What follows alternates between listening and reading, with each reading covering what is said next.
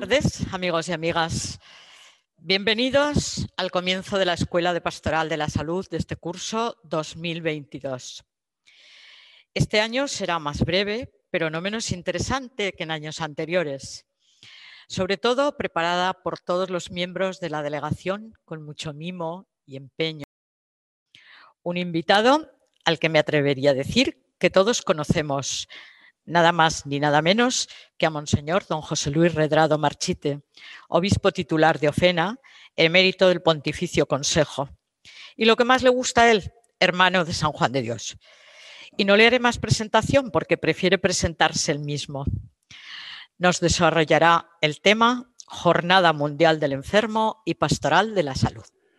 Muy buenas tardes a todos y a todas en esta vigilia de una gran fiesta que es la fiesta de la salvación, la plenitud de los tiempos.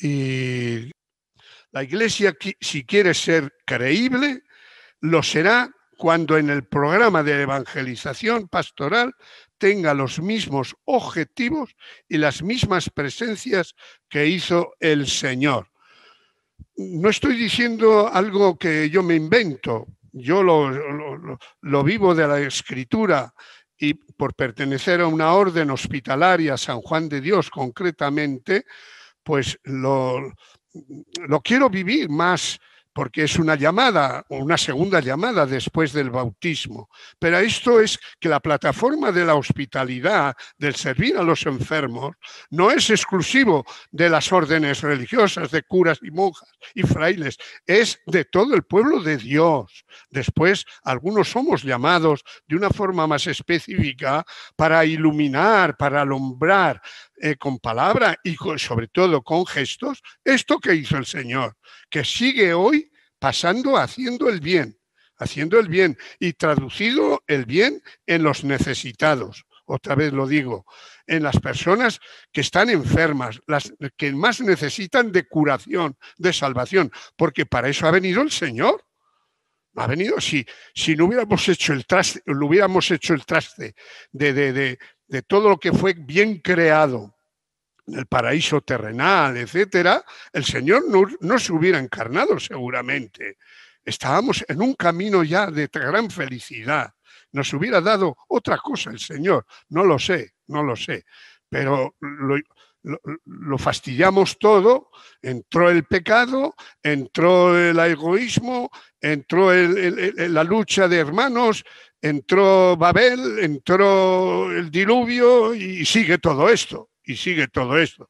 Y necesitamos de salvación, necesitamos de salvación. Y la ha dejado en manos frágiles la salvación el Señor, en la iglesia, en la iglesia. Y la iglesia no es del Papa, no es nuestra, es del Espíritu Santo y que ojalá nos, no, se vaya el Espíritu Santo a otro sitio porque entonces estamos fastidiados. ¿no?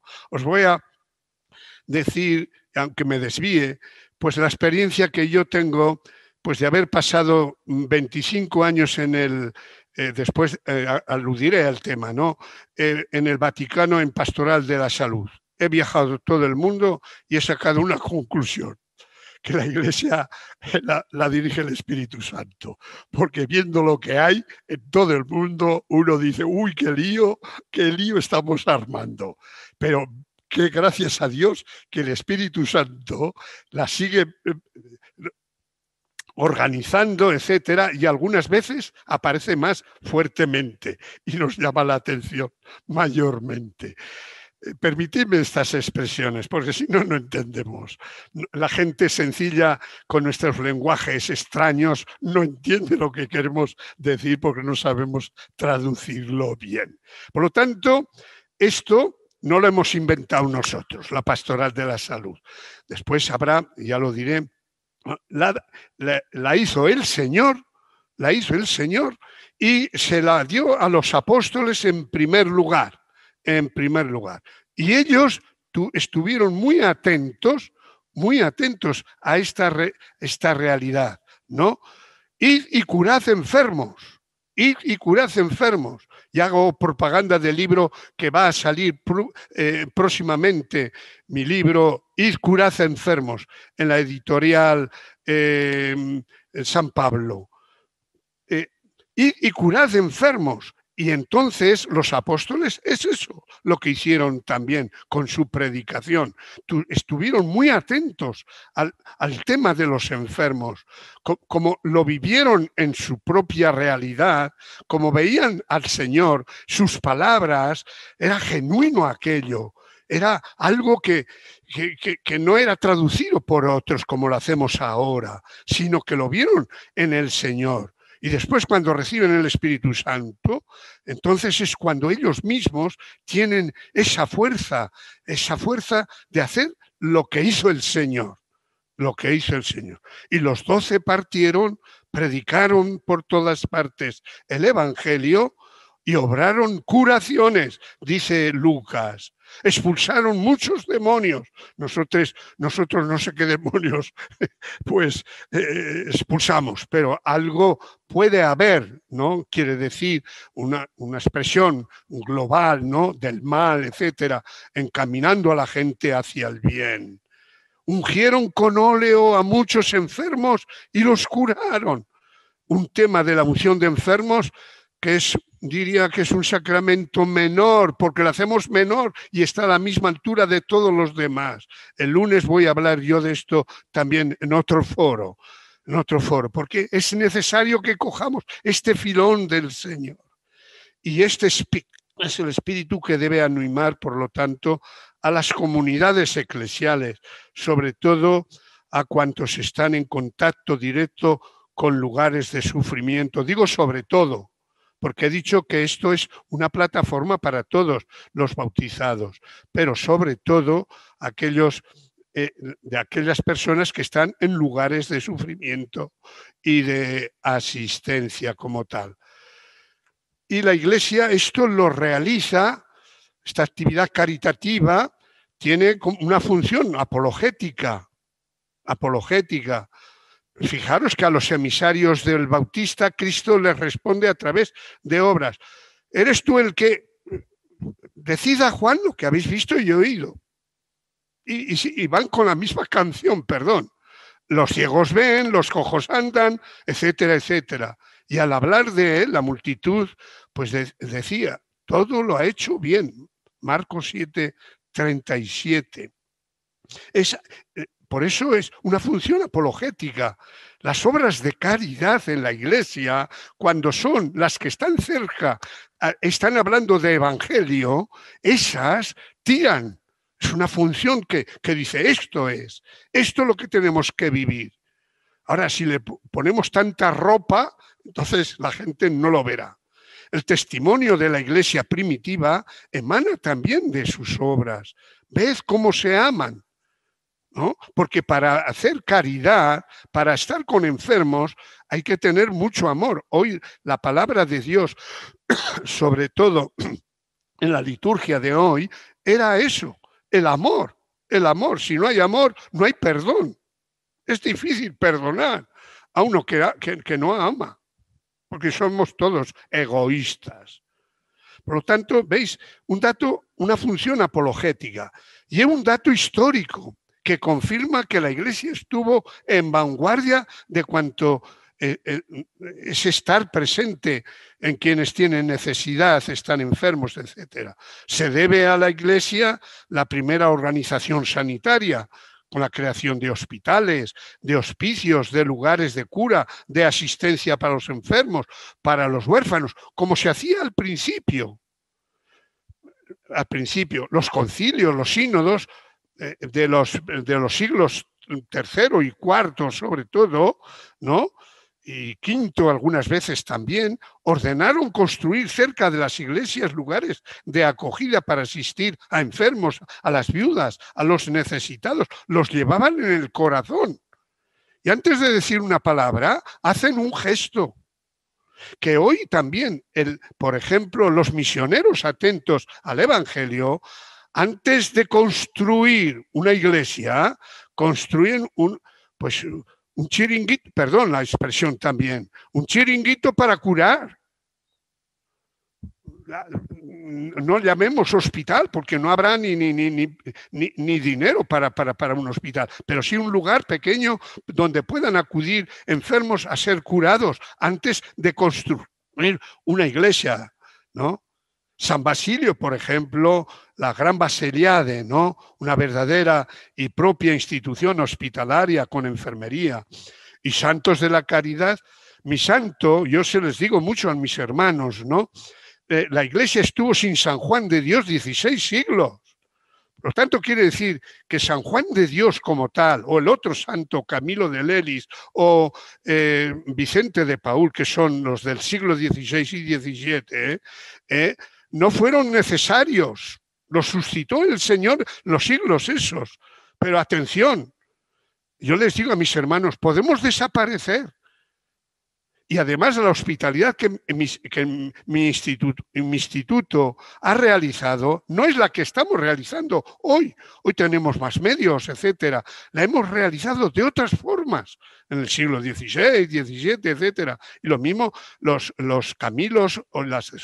Hoy las hacemos de otra forma. Mañana las haremos también, siempre hospitalidad, siempre al lado de los enfermos, ¿no? Y hasta podemos desaparecer con el título de San Juan de Dios y se llamará de otra, de otra forma, porque la caridad, como el Espíritu Santo asiste, repito, por si se nos olvida, el Espíritu Santo es el que funciona y es el que da, es el que dirige, entonces eh, mm, la caridad siempre se estará presente, hecha por unos o por otros. Hoy toca a hermanos de San Juan de Dios, a otras realidades, etcétera, etcétera. Pero fijaros que el Espíritu Santo no se queda en el siglo XVI y XVII, que, sino que avanza, porque avanza la Iglesia. y entonces, el siglo XIX hay un, ejército de, mujeres, sobre todo, que son fundadoras en, la línea sociosanitaria o sanitaria, etcétera, ¿no? Yo también hemos terminado ahora un libro en colaboración con los grandes evangelizadores del siglo XVI, XVII en la sanidad, en, con enfermos. Es otro libro que tengo como uno está jubilado, entonces tiene que hacer escribir o recoger lo que, lo que ha sembrado por ahí. Bien, esto para salir un poco del texto.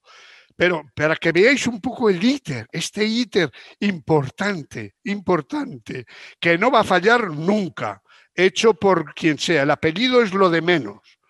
Ahora nos toca a nosotros, pongamos al apellido toda la carne en el asador pongamos fuerza a la hospitalidad, pongamos espíritu a las estructuras, a las escrituras. Por si se me olvida, os voy a decir también que la iglesia está embarcada, toda la iglesia. ¿Sabéis cuántas estructuras tiene la iglesia dedicadas al servicio de esta realidad de enfermos, necesitados, etcétera? 116.000, os doy números redondos en el Anuario Pontificio, que es un libro así de gordo, así de gordo, que sale todas, eh, todos los años en el Vaticano, están en 116.000 estructuras sanitarias ocios, o sociosanitarias, donde realmente la atención es al mundo que este que estamos diciendo, que estamos diciendo, ¿no? De las cuales, fijaros, nosotros los hermanos de San Juan de Dios solamente teníamos en el mundo 400 que son estructuras de la iglesia, porque somos bautizados, eh, eh, llamados con una vocación religiosa, y estas estructuras pertenecen a la iglesia. ¿Y sabéis lo que nos dicen a nosotros, los hermanos de San Juan de Dios, el primer artículo de las constituciones? Que estamos para evangelizar al estilo de San Juan de Dios evangelizar las estructuras que tenemos o no estructuras, sí, porque podíamos no tener estructuras e ir a estructuras del, del Estado. Pero vamos con una misión, evangelizar curando, curando. A mí no me van a pedir que esté 200 horas en, eh, eh, rezando ni dando clases. Me van a pedir, como San Juan de Dios, curando de una forma, de otra, aquí, allá, etcétera, etcétera, que se entienda bien estas expresiones. Por lo tanto, esta es una realidad.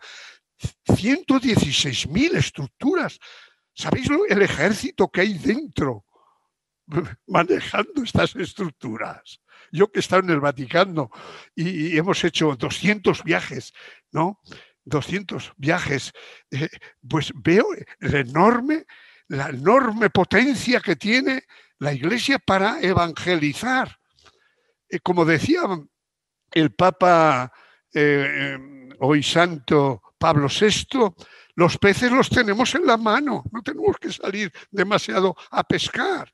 ¿sí? Están, están en casa, están en casa, basta que, que curando les llevemos también el Evangelio. Eh, para eso habrá que saber hacerlo, etcétera, etcétera. Primero vienen porque allí se cura, allí hay médicos, allí hay enfermeras. No vienen ah, pues a, que les demos, qué sé yo, a rezar. Vienen a curarse.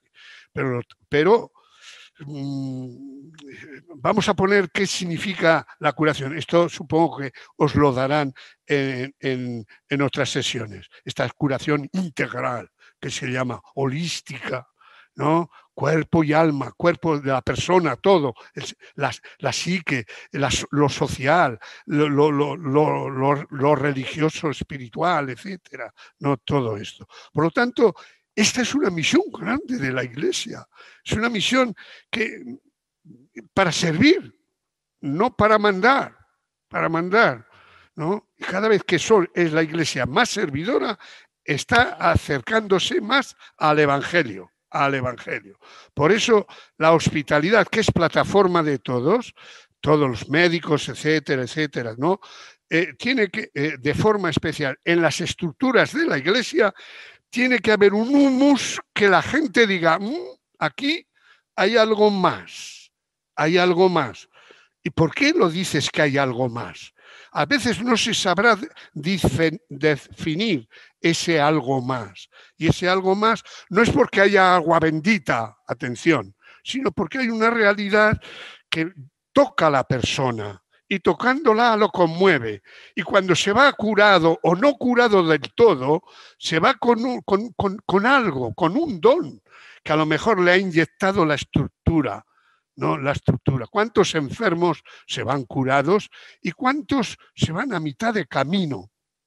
Sin curar totalmente, pero dicen, para mí ha sido algo que me ha llamado la atención que tengo que cambiar de vida, que no sé qué, etcétera. Cada uno verá en su cabeza y en su vida lo que tiene que hacer después de haber pasado por estas estructuras.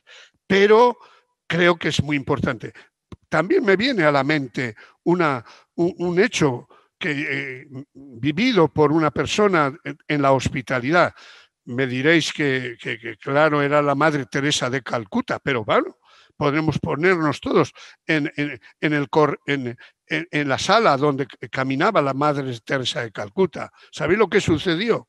Que bueno, pues había una enferma pues, y el médico está por la enferma para curar, etcétera, eh, está la enfermera, pues, hay un poco de, no, se, no, se, sabe por qué no acaba esa enferma de, entrar en, la corriente, etcétera, de eso. Pasa la Madre Teresa de Calcuta, pues no sé lo que le hace, se acerca a la enferma y, y la enferma suscita y dice, madre, ¿por qué me hace usted eso?